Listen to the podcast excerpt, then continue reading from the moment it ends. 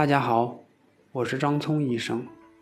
说到假性近视，想必大多数家长都知道。但是，儿童假性近视若不及时缓解，眼球长期受到紧张眼外肌的压迫，最终会导致眼周变长而成为真性近视。了解儿童假性近视的症状，更有利于家长及早发现孩子眼睛的异常情况，从而及早就医。儿童假性近视的症状有哪些呢？首先，长时间看书以后，笔记就会写的不是很清晰，抬头再看面前的物体，眼前的物体就会有发虚的感觉。第二个症状，有的青少年儿童会反复发生线粒肿、散粒肿、麦粒肿及睑板腺炎。这些儿童虽然可以达到一点零以上的视力，其实已经开始有近视的征兆了。第三点，孩子对学习开始产生厌恶的情绪，上课注意力不集中，反应迟钝，脾气变得暴躁，学习成绩下降等等。晚上睡觉时。有多梦多汗的症状，身体容易疲倦，且有眩晕、食欲不振等症状。这些变化有可能是进行发生近视的征兆。第四点，看远处时间长点后再看近处物体，或者是看近处时间长点以后再看远处的物体，眼睛就会出现短暂的视物模糊、看东西不清楚的现象，需要一定的时间的适应等等。这些都是眼睛。睫状肌调节不敏感的表现是由眼疲劳所导致的。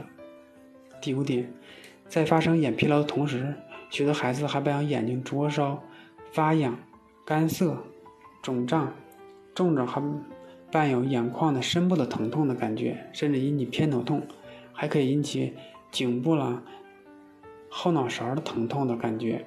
这些都是眼部的感觉神经发生疲劳产生的知觉性过敏所导致的。那么，儿童的假性近视如何防护呢？首先，要保持科学的用眼姿势。前面已经跟大家都说过了，儿童和青少年在看书时、写字时，应该使眼睛和书、笔的距离保持三十三公分以上，并保持正确的坐姿。千万不要躺着看书，或者边走路看书，或者在车上看书，也不要在光线不好的情况下看书。第二个方法。远看法，即每用时眼一段时间以后，尽量往远处看，看绿色的树木更好一些，或者看远处的山脉。每天最好两次，每次十五分钟左右。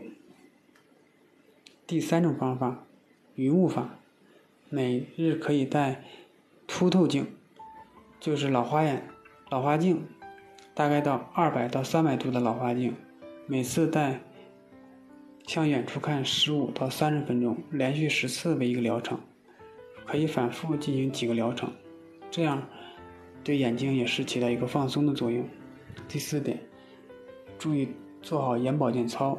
儿童和青少年要养成做眼保健操的好习惯，以缓解其睫状肌的紧张状态，消除眼疲劳。眼保健操每日可做四到六次。另外，儿童和青少年每学习一个小时以后，应以远处眺望，每次最好要眺眺望十到十五分钟，每日最少要眺望三次以上，也可以缓解眼睛的疲劳。第五个，进行必要的饮食护理，保持营养的均衡，也可以有效的防止假性近视的发生。儿童和青少年应多吃些粗粮、蔬菜、水果，还有豆制品。也能起到预防假性近视的作用。对于已患了假性近视的儿童和青少年，除了要经常吃上述的食品以外，还可以多吃一些坚果、枸杞子及动物的肝脏等等，以增加各种维生素、矿物质以及微量元素的摄入量。最后一个办法，眼保健操，每天用眼一段时间以后，即可做一次儿童眼保健操，以达到使眼睛充分得到休息的目的，让眼睛放松，消除眼睛疲劳的作用。